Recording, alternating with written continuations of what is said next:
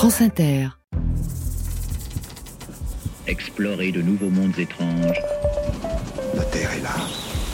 La Terre est proche. Descendez la voie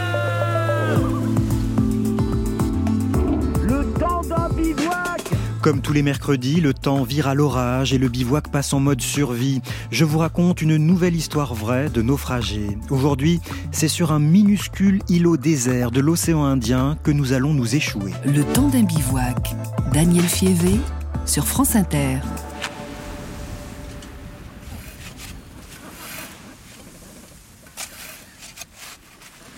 Cette petite pelle que vous entendez gratter le sable est en train de faire ressurgir du passé un drame oublié, celui d'esclaves naufragés que l'on a délibérément abandonnés.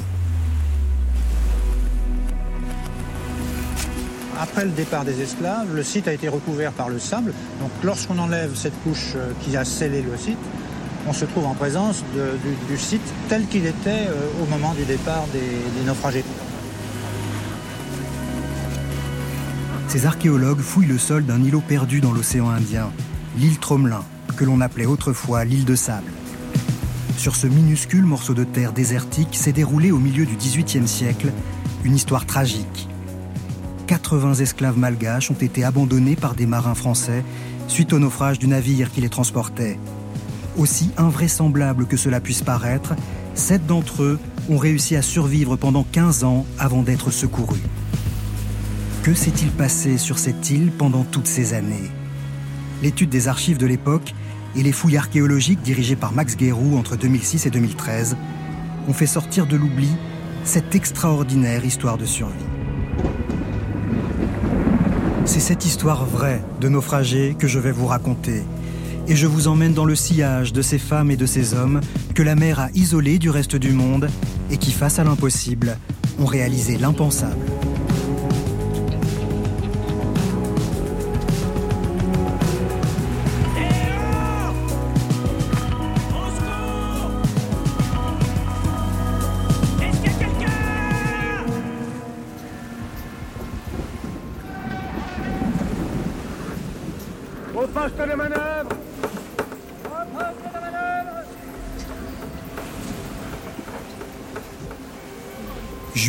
1761. À l'ouest de l'océan Indien, l'Utile, un navire français de la Compagnie des Indes, avance toute voile déployée. Le soleil ne va pas tarder à disparaître derrière l'horizon. Du fond de la cale du navire, 160 esclaves malgaches, entassés les uns sur les autres, entendent résonner les coups de marteau de leurs geôliers. Les marins clouent des panneaux de bois pour condamner l'accès au pont. Il ne faudrait pas que les captifs profitent de la nuit pour s'échapper et se révolter. Le sinistre rituel des coups de marteau se répète chaque soir depuis que le bateau a quitté Full Pointe sur la côte est de Madagascar. C'était il y a neuf jours. Le 22 juillet 1761, 160 hommes, femmes et enfants, nus et terrifiés, ont été contraints de monter à bord du navire français après avoir été achetés comme esclaves. Bon nombre d'entre eux n'avaient jamais vu la mer avant d'embarquer. Ils vivaient sur les hauts plateaux, à l'intérieur des terres. Un clan ennemi a attaqué leur village. Ils ont été faits prisonniers. Pour eux, un long exode forcé a commencé. Ils ont marché, reliés les uns aux autres par une chaîne attachée à leur cou. Pendant des jours et des jours, ils ont avancé à travers une épaisse forêt tropicale, franchi des rivières et longé des pistes interminables.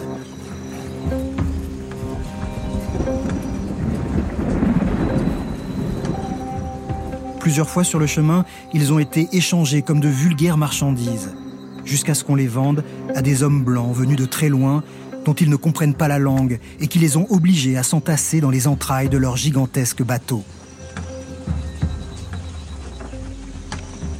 Puis les malheureux captifs ont senti, au mouvement de leur prison flottante, que le navire avait largué les amarres.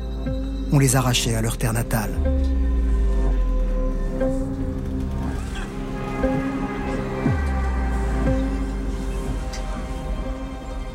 Depuis, ils vivent, ou plutôt ils tentent de survivre dans cette cale sombre, serrés les uns contre les autres, dans une chaleur étouffante. Dans le ventre du bateau, impossible de bouger, impossible de dormir. nous étions séparés des hommes. Cette première nuit, je gardais les yeux grands ouverts. Je voulais les ouvrir sur la lumière de notre village, sur le regard de ma mère. On les nourrit peu et mal. Certains jours, on les fait sortir sur le pont par petits groupes, quelques minutes, pour vérifier que la précieuse marchandise qu'ils constituent ne s'abîme pas trop.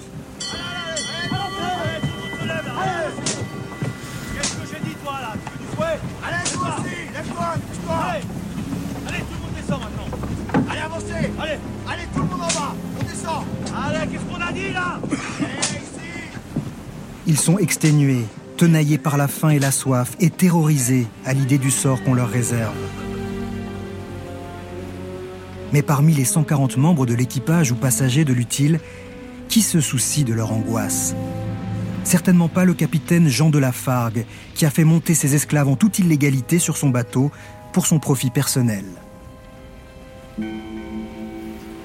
Officiellement, la mission qui lui a été confiée par la Compagnie orientale des Indes est d'aller chercher des vivres à Madagascar, principalement du riz et de la viande de bœuf séchée, pour approvisionner l'île de France, l'actuelle île Maurice, qui à l'époque est une colonie française. En ce début de XVIIIe siècle, il n'est pas rare que l'on profite de ces transports de denrées alimentaires pour faire du trafic d'esclaves. La pratique n'est pas formellement autorisée, mais elle est, disons, largement tolérée. Notre cargaison principale se compose d'esclaves. Nous allons ramener des esclaves. Pourtant, cette fois, le gouverneur de l'île de France a très explicitement demandé au capitaine Lafargue de ne pas embarquer d'esclaves. Non par grandeur d'âme, mais parce qu'à cette époque, la guerre de sept ans, née de la rivalité coloniale entre les Français et les Britanniques, empêche le bon approvisionnement des îles françaises de la région, les Mascareignes. Le gouverneur craint la pénurie et ne souhaite pas voir arriver sur son territoire de nouveaux esclaves qui seraient autant de nouvelles bouches à nourrir. Le capitaine Lafargue, attiré par l'appât du gain, a ignoré l'ordre du gouverneur. Les esclaves qu'il a embarqués clandestinement sont pour lui une promesse de fortune. Il a investi énormément d'argent pour les acquérir et il compte les revendre à l'arrivée deux fois plus cher. La race n'a pas grand-chose dans la tête, mais elle est forte, elle est faite pour être esclave. Ah, comme vous, vous êtes fait pour commander ce vaisseau. C'est l'ordre naturel des choses, on peut dire. Se sachant dans l'illégalité, le capitaine Lafargue a choisi d'emprunter une route inhabituelle. Elle lui permettra de débarquer discrètement sa cargaison d'esclaves frauduleuses sur l'île Rodrigue avant de gagner l'île de France. Ce changement d'itinéraire n'est pas sans conséquence. La route choisie passe à proximité d'un îlot désert aperçu pour la première fois un demi-siècle plus tôt, en 1722. On l'a baptisé l'île de sable.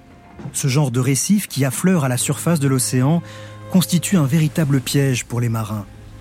Le bateau français doit à tout prix passer au large de l'île de sable. Mais il y a un problème. Sur les deux cartes marines à bord du navire, la petite île fraîchement découverte n'est pas positionnée au même endroit. Le journal de l'écrivain du bord, Hilarion du Buisson de Kérodic, témoigne de l'inquiétude que cela suscite au sein de l'état-major. Un officier a le soir dit à un autre que nous courions un risque de nous perdre dans la nuit, courant cette bordée, et qu'il ne dormira pas tranquille si on ne viroit pas de bord. Le capitaine Lafargue, lui, ne semble pas inquiet. On a continué à courir le cap jusqu'à l'est au plus près du vent. Très beau temps. Toute voile dehors, filant environ 4 nœuds. Lafargue n'écoute pas les mises en garde du maître pilote. Le ton monte entre les deux hommes. Persuadé de savoir laquelle des deux cartes est exacte, le capitaine traite son pilote d'ignorant. Bien décidé à montrer qui commande sur son bateau, il s'obstine à ordonner d'avancer toute voile déployée pendant la nuit, alors que l'incertitude de la situation devrait l'inciter à ralentir en attendant que le jour se lève. L'imprudence et l'entêtement de la Fargue vont avoir des conséquences désastreuses.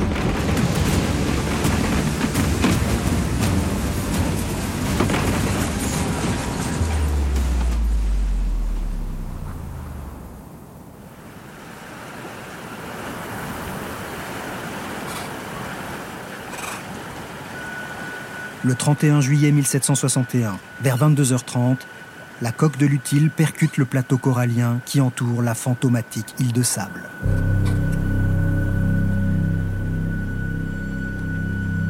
Dans son journal, l'écrivain du bord raconte. Le vaisseau a donné deux coups de talon sans être bien violent. J'ai sauté en haut. Le vaisseau a talonné à nouveau très fort. Les officiers de quart demandaient dans le moment Qu'est-ce que cela? Et tout le monde est resté comme interdit. La mer nous a pris alors en travers. Les horreurs du trépas violent et prochain occasionnées par les lames les plus terribles, les secousses les plus affreuses et les plus réitérées, les roulis les plus grands et les plus vifs ont jeté la terreur dans presque tout le monde.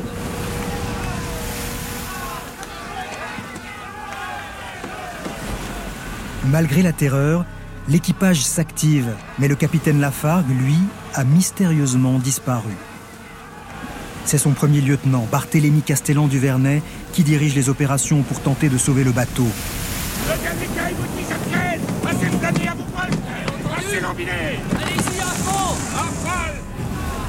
Devant la gravité de la situation, il doit se résoudre à donner l'ordre de couper et jeter à la mer les mâts. En allégeant ainsi le navire, il espère le remettre à flot.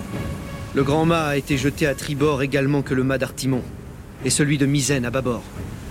Cela a soulagé le vaisseau, mais les coups de roulis et les coups de talon ont continué. Le vaisseau tombait surtout sur tribord, côté du large. À faire frémir. Sous les coups de boutoir de l'océan, la barre du gouvernail menace de soulever le pont supérieur.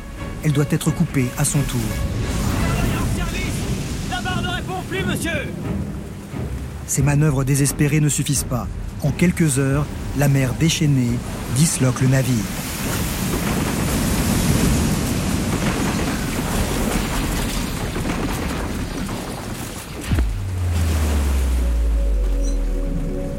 Environ deux heures après minuit, le pont est tombé.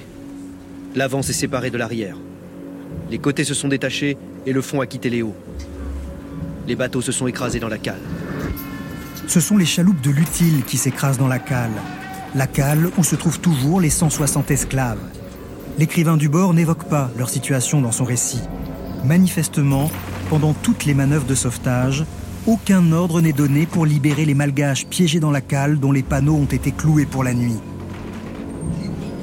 Les esclaves doivent attendre que la coque de l'utile se désagrège pour pouvoir sortir. Une partie d'entre eux meurt noyée avant d'avoir pu s'échapper.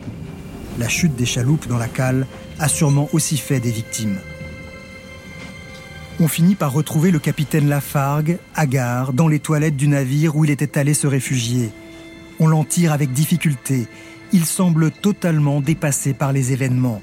Difficile de savoir si c'est la catastrophe qui l'a causé ou l'effondrement de son rêve de fortune qui le plonge dans cet état d'hébétude. Aux premières lueurs du jour, les marins aperçoivent à quelques dizaines de mètres de leur bateau l'île de sable. Cela a été annoncé par un cri de joie, sortant du sein de la tristesse. De plus, nous avons vu du monde s'y promenant. Nous avons pour bien dire ressuscité la croyant habiter. Mais hélas, c'était de nos gens que les débris y avaient porté, ayant été jetés dehors la nuit et conduits à terre par ces furieuses lames. Quelques naufragés ont été projetés sur l'île pendant la nuit, mais la plupart des membres de l'équipage sont encore sur le bateau. Les chaloupes n'étant plus utilisables, les marins entreprennent de gagner le petit morceau de terre à la nage en se servant de débris du navire, reliés entre eux par des cordes. Pendant ce sauvetage, le sort des esclaves qui sont parvenus à s'extraire des cales ne semble toujours pas préoccuper les Français. Au contraire, les Malgaches seraient plutôt perçus comme une menace, si l'on en croit ce passage glaçant du récit de l'écrivain du bord. J'avais attrapé une grande planche de sapin sur laquelle j'étais accroché. Il y avait quelque temps, un noir esclave se noyant voulut aussi s'en saisir. Mais de deux coups de pied que je lui donnais finirent de lui ôter ses forces. J'entendis en ce même instant une voix qui me demandait du secours. Je me renversai et vis un matelot tout sanglant qui nageait avec des forces bien abattues, droit à moi.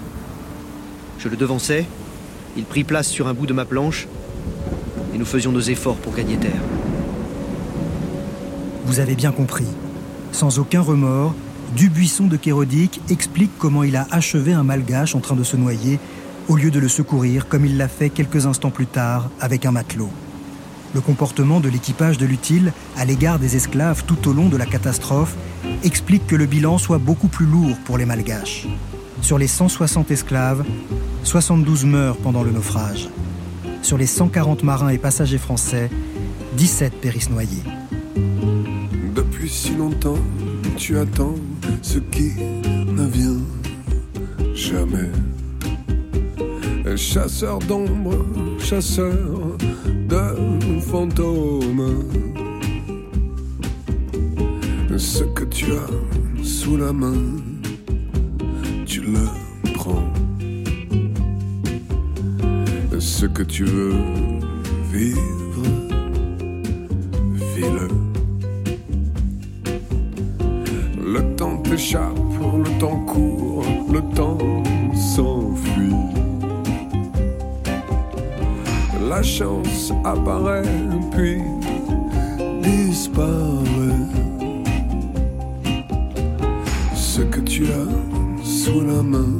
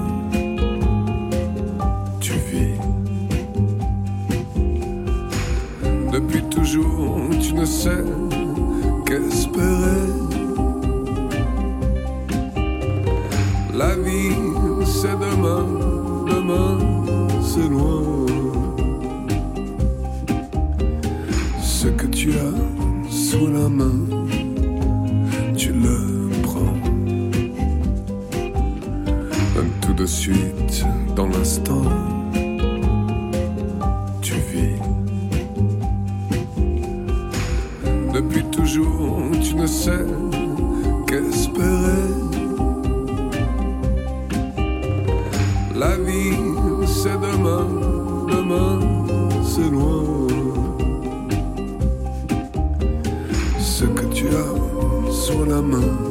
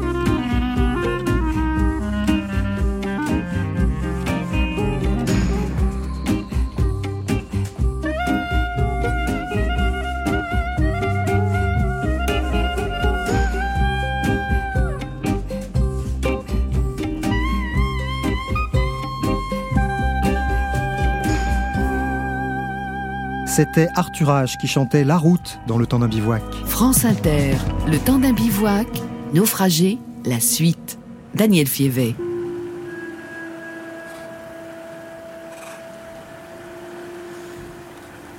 Au petit matin, sur le rivage de l'île de Sable, les naufragés se rassemblent en deux groupes sans se mélanger. Les 123 rescapés français d'un côté et les 88 esclaves survivants de l'autre.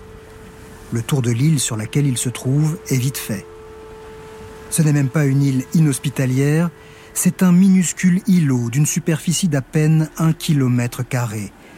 Pas un seul arbre ne pousse sur ce lambeau de terre désespérément plat, continuellement balayé par le vent et soumis aux assauts incessants de la houle.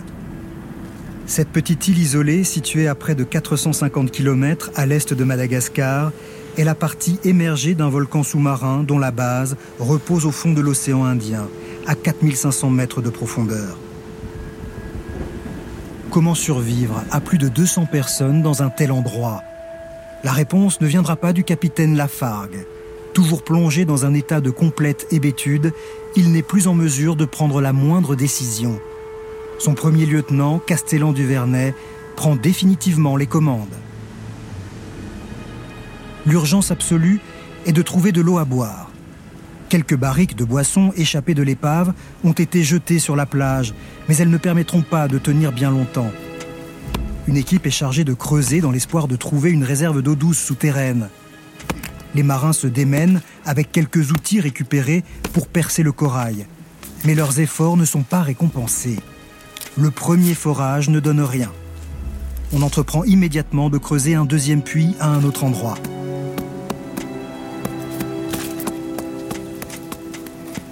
Dans le même temps, deux camps sont installés. L'un réservé à l'équipage, l'autre destiné aux esclaves que l'on tient à distance. On édifie de nombreuses petites tentes avec des voiles et des débris du bateau.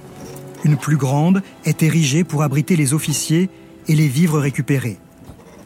Dans son journal, Dubuisson de Kérodic fait la liste de ces provisions issues de l'épave que la mer a jetées sur l'île. 2 août 1761. Récapitulation faite des vivres, il s'est trouvé sauvé.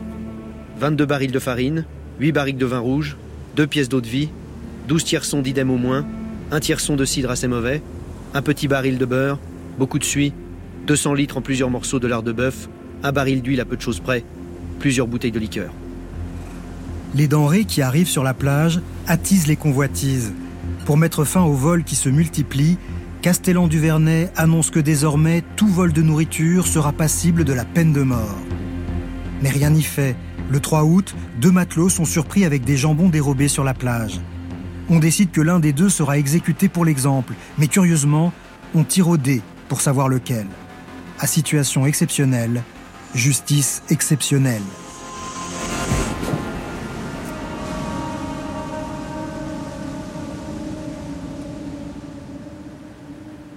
Le soir venu, alors que l'on s'apprête à fusiller le condamné avec une arme sauvée du naufrage, le responsable du creusement des puits surgit, une bouteille à la main.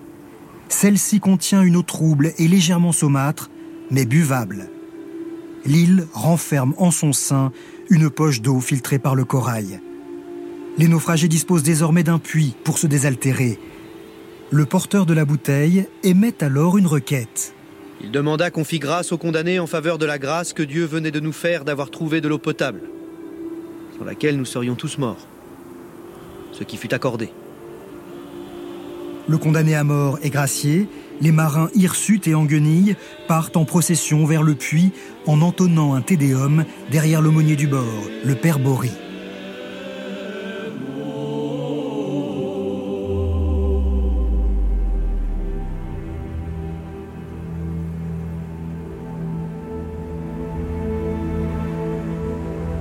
Les trois jours qui ont précédé cette découverte, tous les naufragés français ont survécu grâce aux boissons issues de l'épave, mais comme on pouvait s'y attendre, les marins n'ont rien donné aux esclaves maintenus à l'écart. Tous n'ont pas survécu à ces trois jours de privation. Maintenant que de l'eau potable a été trouvée, les esclaves sont autorisés à se rendre au puits, mais pour certains, il est déjà trop tard. Une fois de plus, dans son récit, Dubuisson de Kérodic ne fait preuve d'aucune empathie à leur égard.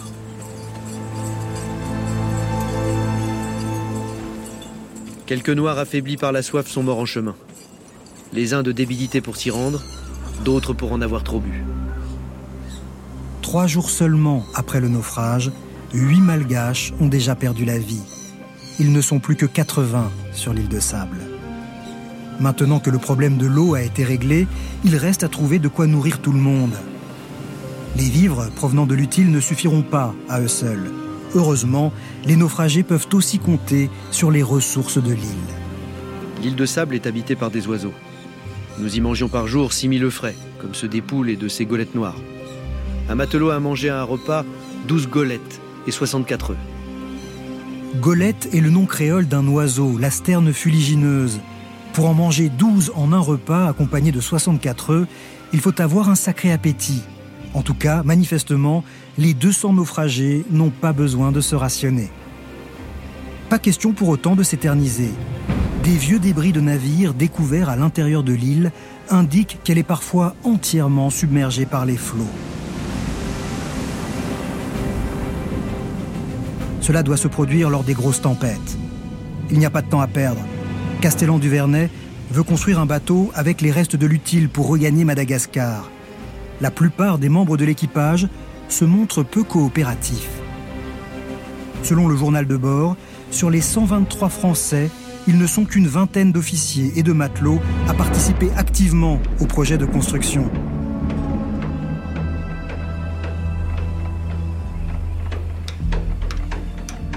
Pour pallier ces défections, les Malgaches sont appelés à la rescousse.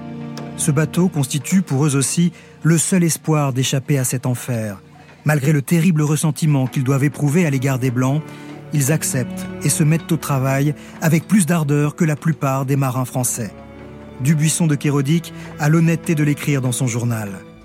Ils ont fait tout ce qu'on aurait dû attendre d'un équipage, qui aurait eu de la bonne volonté et qui chercherait à sauver sa vie. Chaque fois que la mer se calme, on nage jusqu'à l'épave pour y prélever les matériaux nécessaires à la construction du nouveau bateau. Charpente, ferrures, cordages et voiles sont rapportés à terre. Le charpentier de l'équipage s'étant révélé totalement incompétent, c'est Castellan du Vernet qui supervise la construction. C'est aussi lui qui a dessiné les plans de la future embarcation. Un bateau ponté, à fond plat, d'une dizaine de mètres de long. Mais alors que les travaux ont commencé depuis plus d'une semaine, survient un événement inespéré. Un bref instant, il m'a semblé voir une silhouette. Bien, restez en alerte. Le 9 août, l'après-midi à 2 heures, nous avons vu une embarcation à deux mâts, sous le vent. On a hissé plusieurs pavillons et brûlé deux barils de poudre que je pense ils n'ont pas aperçus. Ayant viré de bord et pris la route de l'Inde. Le mystérieux bateau n'a semble-t-il pas vu les signaux des naufragés, mais il a dû apercevoir le récif, alors il a changé de cap pour l'éviter. Pour les naufragés, la déception est à la hauteur de l'espoir suscité. Il faut se remettre au travail. Ils ne peuvent compter que sur eux-mêmes pour s'en sortir. On bâtit une forge, puis un four. Les travaux sont menés à un rythme extrêmement soutenu. À lui seul, Castellan du Vernet abat un travail phénoménal. À plusieurs reprises, il s'évanouit de fatigue. Chaque fois, il se relève et se remet à l'ouvrage. À peine deux mois après le naufrage, le 27 septembre 1761, le bateau est terminé. On le met à l'eau et il flotte. Le petit navire est béni par le père Bory. Les marins le baptisent la Providence. Il n'y a plus qu'à embarquer et à annoncer la mauvaise nouvelle aux Malgaches. Il n'y a pas assez de place à bord pour eux. La première urgence sera de faire le plein de vivres et d'eau. Les plans du bateau ont été dessinés en tenant compte de la taille des matériaux récupérés. Dès le début, les Français savaient que l'embarcation de fortune ne serait pas assez grande pour transporter les 200 naufragés. Dès le début, ils savaient qu'ils laisseraient les Malgaches sur place. Ils se sont bien gardés de le leur dire pour éviter toute révolte et parce qu'ils avaient besoin de leur aide pour construire le bateau. Avant de partir, Castellan du Vernet laisse aux Malgaches des vivres pour environ trois mois, ainsi qu'une lettre signée de sa main expliquant leur situation au cas où un navire aborderait l'île. Il leur fait aussi la promesse de revenir les chercher au plus vite.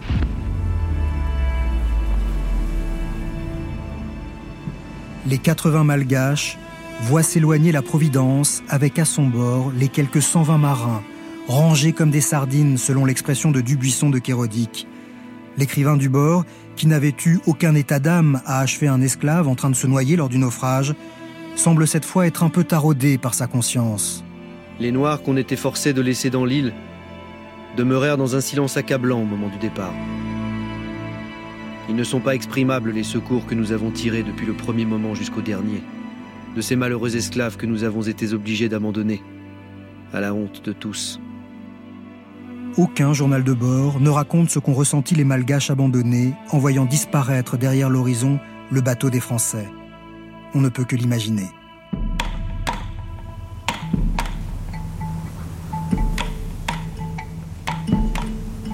Triste ironie de la situation, une fois les marins partis, ces femmes, ces hommes et ces enfants ne sont plus les prisonniers ni les esclaves de personne.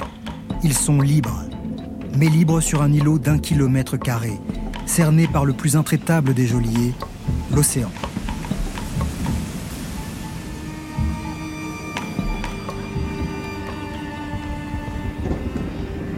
Les Malgaches récupèrent les tentes et le matériel abandonné par les marins. Les vivres qu'on leur a laissés sont rapidement épuisés, mais ils ont toujours l'eau du puits pour boire et pour manger la faune abondante de l'île, des tortues marines, des oiseaux, leurs œufs, mais aussi des coquillages. Paradoxalement, ils se nourrissent peu de poissons. Il faut dire que la mer, particulièrement houleuse autour de leur îlot, rend la pêche difficile. Et n'oublions pas que la majorité des naufragés vivaient sur les hauts plateaux de Madagascar, loin de la côte. L'environnement marin ne leur est pas familier. Ils n'ont jamais appris à pêcher ou à naviguer.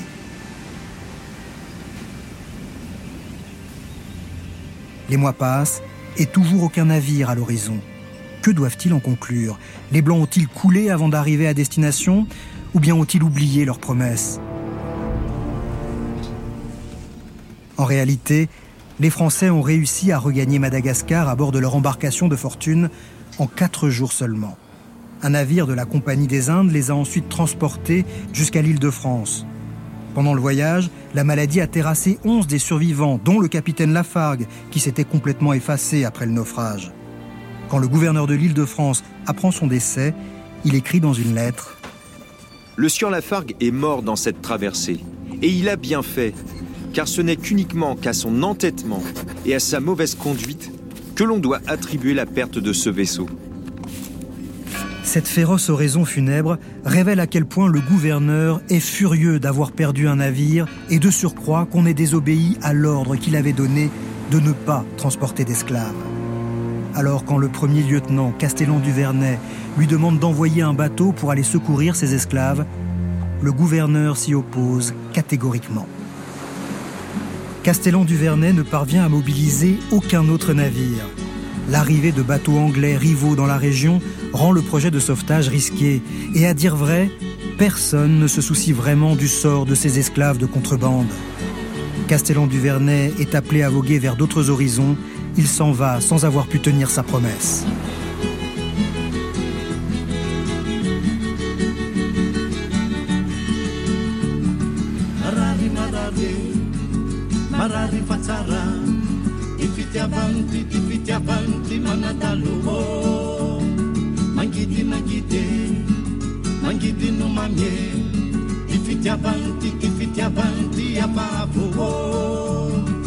matsiro matsiro bobo ambolohany ianye fa mety vadika pozina ihany izy ko rehefa lane.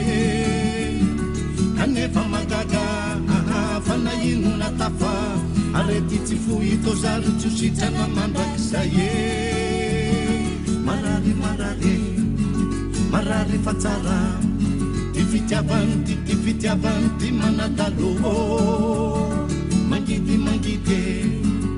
angidino mamie ti fitiavanti ti fitiavanti afavo matsiro matsiro oo ambolohany iane fa mety vadikapozina iany izy ko rehefa lanie mangidy mangidye mangidino mamie ti fitiavanti ti fitiavanti afavo matsiro matsiro oo ty vadikapozina iany izy ko rehefa lany e kanefa magaga bana ino natafa arety tsy fohitosary tsositrana mandragn'izay e avoainy lokangity andeko vality avolana ny andro andefankaty verona hoa araraha ty teny mbola maminy oravorayon ampo teny mbola tsy tolakandao mitsoka mbola tamantatre eefa eh, eh, ny aniosano hitapasiora fasambatre za malala ianao tsy atory fitia mandalo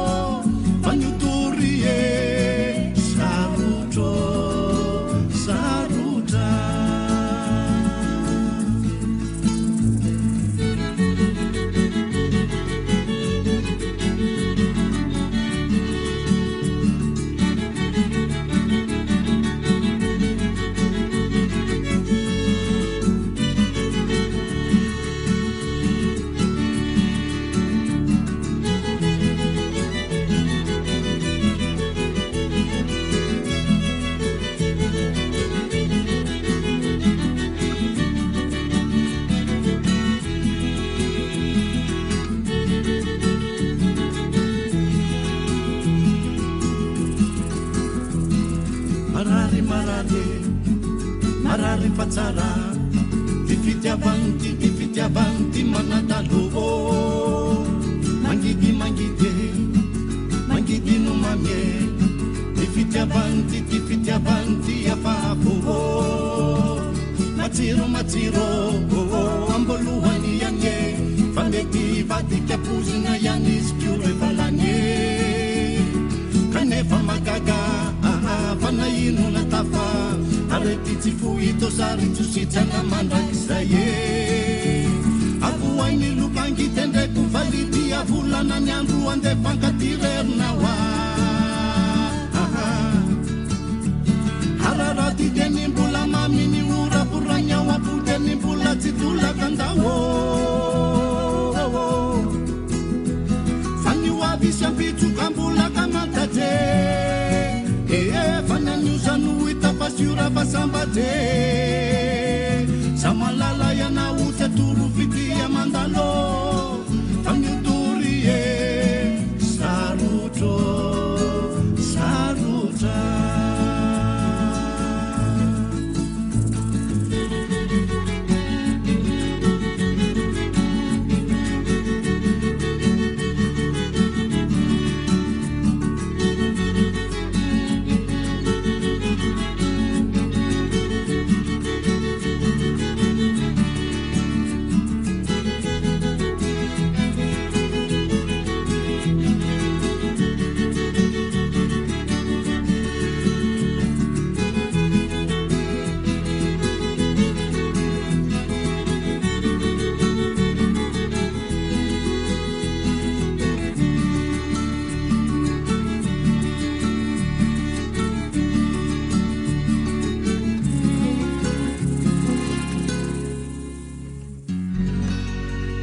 C'était Eric Manana qui chantait Tsafa Marari. France Inter, le temps d'un bivouac, naufragé, la suite. Daniel Fievet.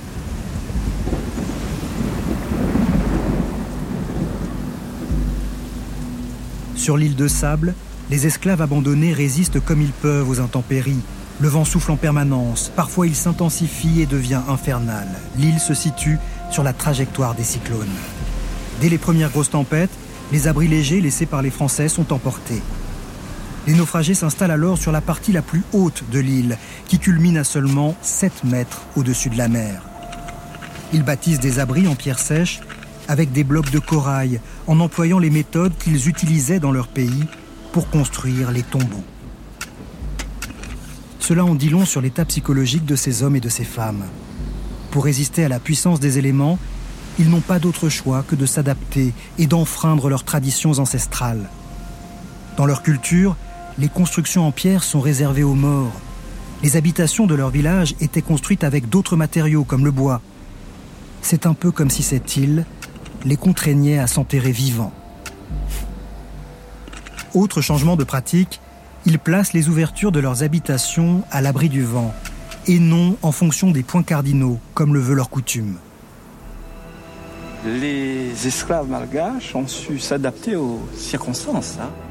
L'historien réunionnais Sudel Fuma sur le chantier de fouilles en 2008. Ils ont quand même euh, eu conscience des euh, problèmes que posaient les cyclones et ils ont réalisé des bâtiments extraordinaires, hein, puisque voir ces, ces véritables, cette véritable forteresse hein, qui montre la capacité d'adaptation de ces esclaves dans une situation extraordinaire et particulière. Les murs qu'ils édifient font plus d'un mètre cinquante d'épaisseur. Malgré la robustesse de leur construction, les naufragés restent vulnérables lorsque surviennent les ouragans et les pluies diluviennes. Dans les mauvais temps, le vent ensabloie leurs cases et ils étoient souvent dans la crainte d'être engloutis par la mer.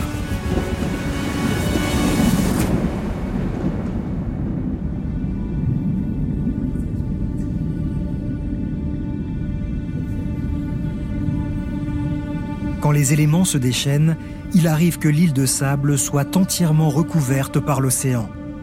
Pour ne pas être emportés, les naufragés montent sur les toits de leur construction et s'accrochent à ce qu'ils peuvent. Mais combien perdront la vie lors de ces événements cataclysmiques? Lorsque le calme relatif revient, la vie reprend son cours. Une véritable petite société se met en place. Les fouilles archéologiques menées sur l'île entre 2006 et 2013 en attestent. L'agencement des habitations, l'unité des constructions témoignent de l'organisation et de la cohésion du groupe. Les malgaches parviennent à allumer des feux à l'aide de briquets, sorte d'anneaux en fer qu'ils frottent contre des pierres à fusil en silex laissées par les marins. Ils utilisent comme combustible du bois de l'épave et des petits arbustes qui poussent sur l'île. Pour eux, il est absolument vital de préserver les moyens de faire du feu. Ils détournent et adaptent des objets récupérés sur le bateau pour se confectionner les outils et les ustensiles dont ils ont besoin. Ils travaillent différents métaux, le fer, le plomb et le cuivre, façonnent des cuillères et des récipients de formes diverses. Les vestiges mis au jour par les archéologues montrent que les naufragés passent maître dans l'art de réparer, recycler et faire durer chaque objet. De quoi impressionner Max Guérou qui a dirigé les fouilles. Les rivets qu'on voit sur les, réparations des, récipients sont en fait euh, des petites lamelles de, cuivre qui ont été roulées de manière à en faire un petit cylindre, hein, donc qui sont enfilés après dans les trous qui ont été faits et après matés avec un, soit un marteau, soit un galet. Une réparation, je n'aurais pas beaucoup de conclusions, sauf qu'ils essayent de faire durer leur, leurs ustensiles, mais certains récipients ont en ont jusqu'à 7, 8, donc euh, c'est même plus. On voit une espèce d'énergie à survivre et à conserver tout ce qu'ils ont autour d'eux. Donc c'est vrai que c'est très, très, très émouvant.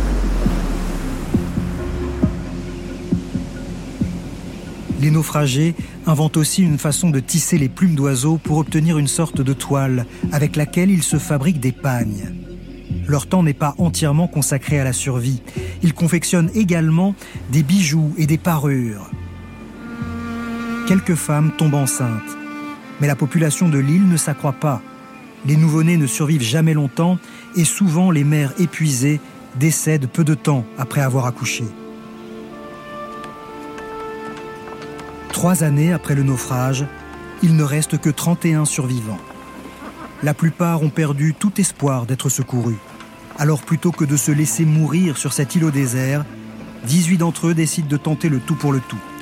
Puisque personne ne vient les chercher, ils vont prendre la mer pour s'échapper.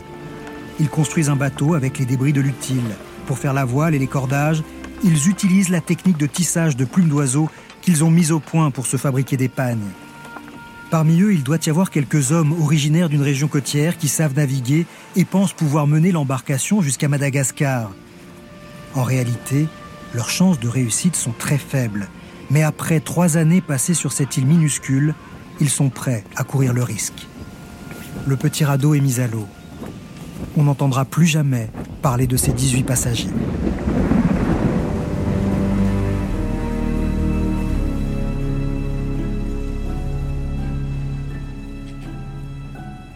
Sur l'île de Sable, il ne reste désormais plus que 13 naufragés, 10 femmes et 3 hommes. Pour eux, une interminable attente commence. L'humanité m'engage à vous faire part des obligations que nous devons au noir, que nous avons été forcés à regret d'abandonner. Ainsi commence la lettre que Castellan du Vernet envoie au secrétaire d'État à la Marine en septembre 1772. Onze ans après le naufrage, l'ancien premier lieutenant de l'Utile n'a pas oublié la promesse qu'il a faite aux esclaves abandonnés. Dans sa lettre, il poursuit. Je vous prie de donner des ordres pour aller reconnaître l'île, pour distinguer s'il ne resterait pas encore quelques-uns de ces infortunés noirs et d'envoyer un navire pour vérifier s'il ne se retrouve pas de survivants sur l'île.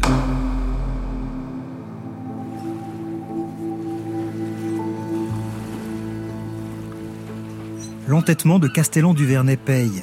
La situation n'est plus la même et la gouvernance de l'île de France a changé. Cette fois, la demande du premier lieutenant est entendue et des ordres sont donnés. Mais le sauvetage tarde à être mis en œuvre. Ce n'est que trois ans plus tard qu'une première tentative a lieu. Au mois d'août 1775, un navire nommé La Sauterelle prend la direction de l'île de Sable. Arrivé près du récif, un canot est envoyé à terre avec deux hommes à bord. Mais le sauvetage tourne au fiasco. La chaloupe est jetée par la houle sur le récif et se brise. L'un des matelots parvient à regagner le navire à la nage. L'autre échoue sur l'île de Sable. Il se retrouve face aux 13 malgaches qui ont survécu là pendant 14 ans. On imagine la stupeur du matelot et la surprise des anciens esclaves qui voient débarquer seul ce marin français. Le commandant de la sauterelle, qui n'a aucune solution pour accoster, décide de faire demi-tour et d'abandonner son matelot. Il y a maintenant 14 naufragés sur l'île de Sable à aller rechercher.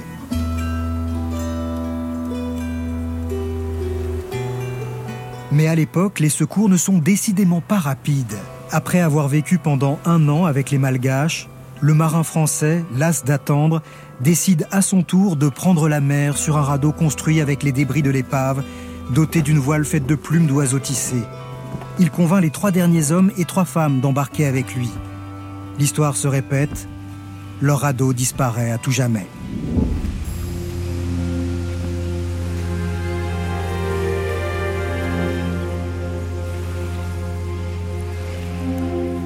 Après ce départ, en juillet 1776, il ne reste plus que sept femmes sur l'île de Sable. Le mois suivant, deux nouvelles tentatives de sauvetage entreprises par des navires français se soldent par un échec. Les marins ne parviennent pas à aborder l'île.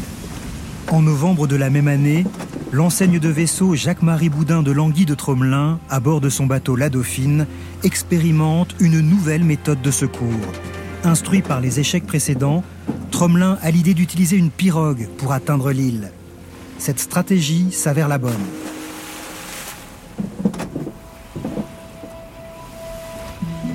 Le 29 novembre 1776, plus de 15 ans après le naufrage de l'Utile, les sept dernières survivantes sont recueillies et avec elles un nourrisson de 8 mois.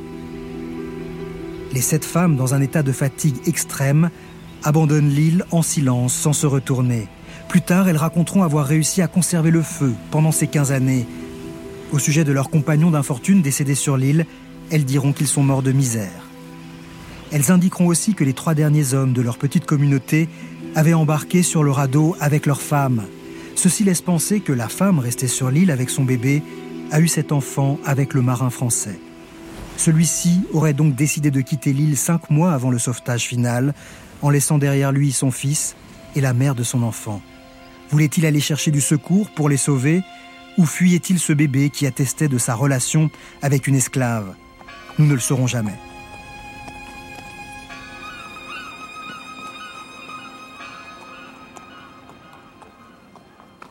Une fois arrivé sur l'île de France, le nourrisson est officiellement baptisé Jacques Moïse. Le nom de sa mère apparaît sur son certificat de baptême. Elle s'appelle Tsimiavo. C'est le seul nom des 160 esclaves embarqués sur l'utile qui nous est parvenu.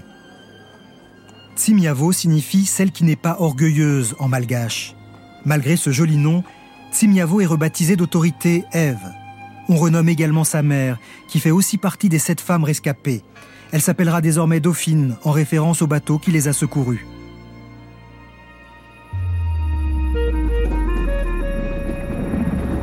L'administration ne considère pas ces sept femmes comme étant des esclaves, car elles avaient été achetées frauduleusement.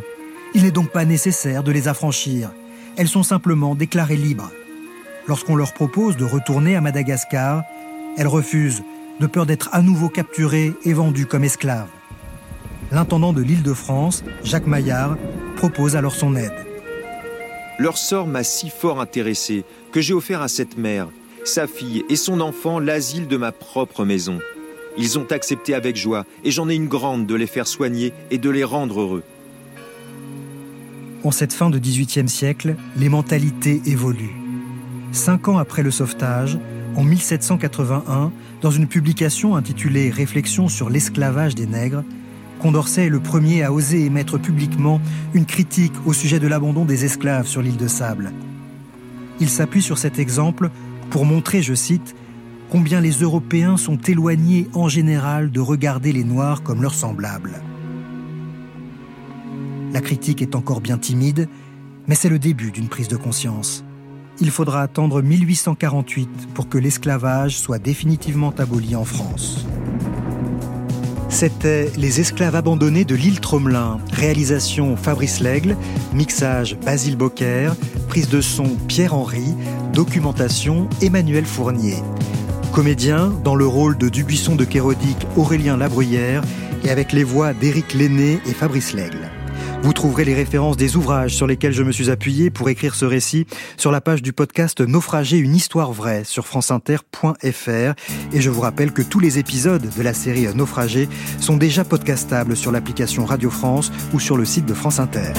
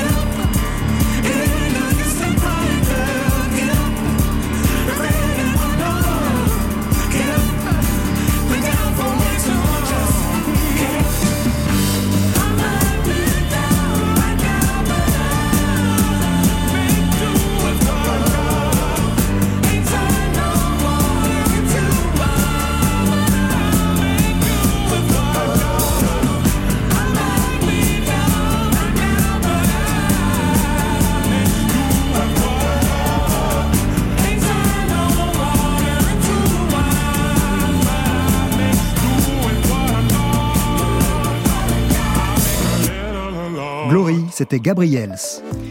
Merci à, à pour la programmation musicale de cette émission et à Paul Laporte qui la réalise. Le temps d'un bivouac lève l'encre. Amis, auditrices et auditeurs, un grand merci pour vos messages sur la page de l'émission sur franceinter.fr et sur nos pages Facebook et Instagram. À demain pour de nouvelles aventures.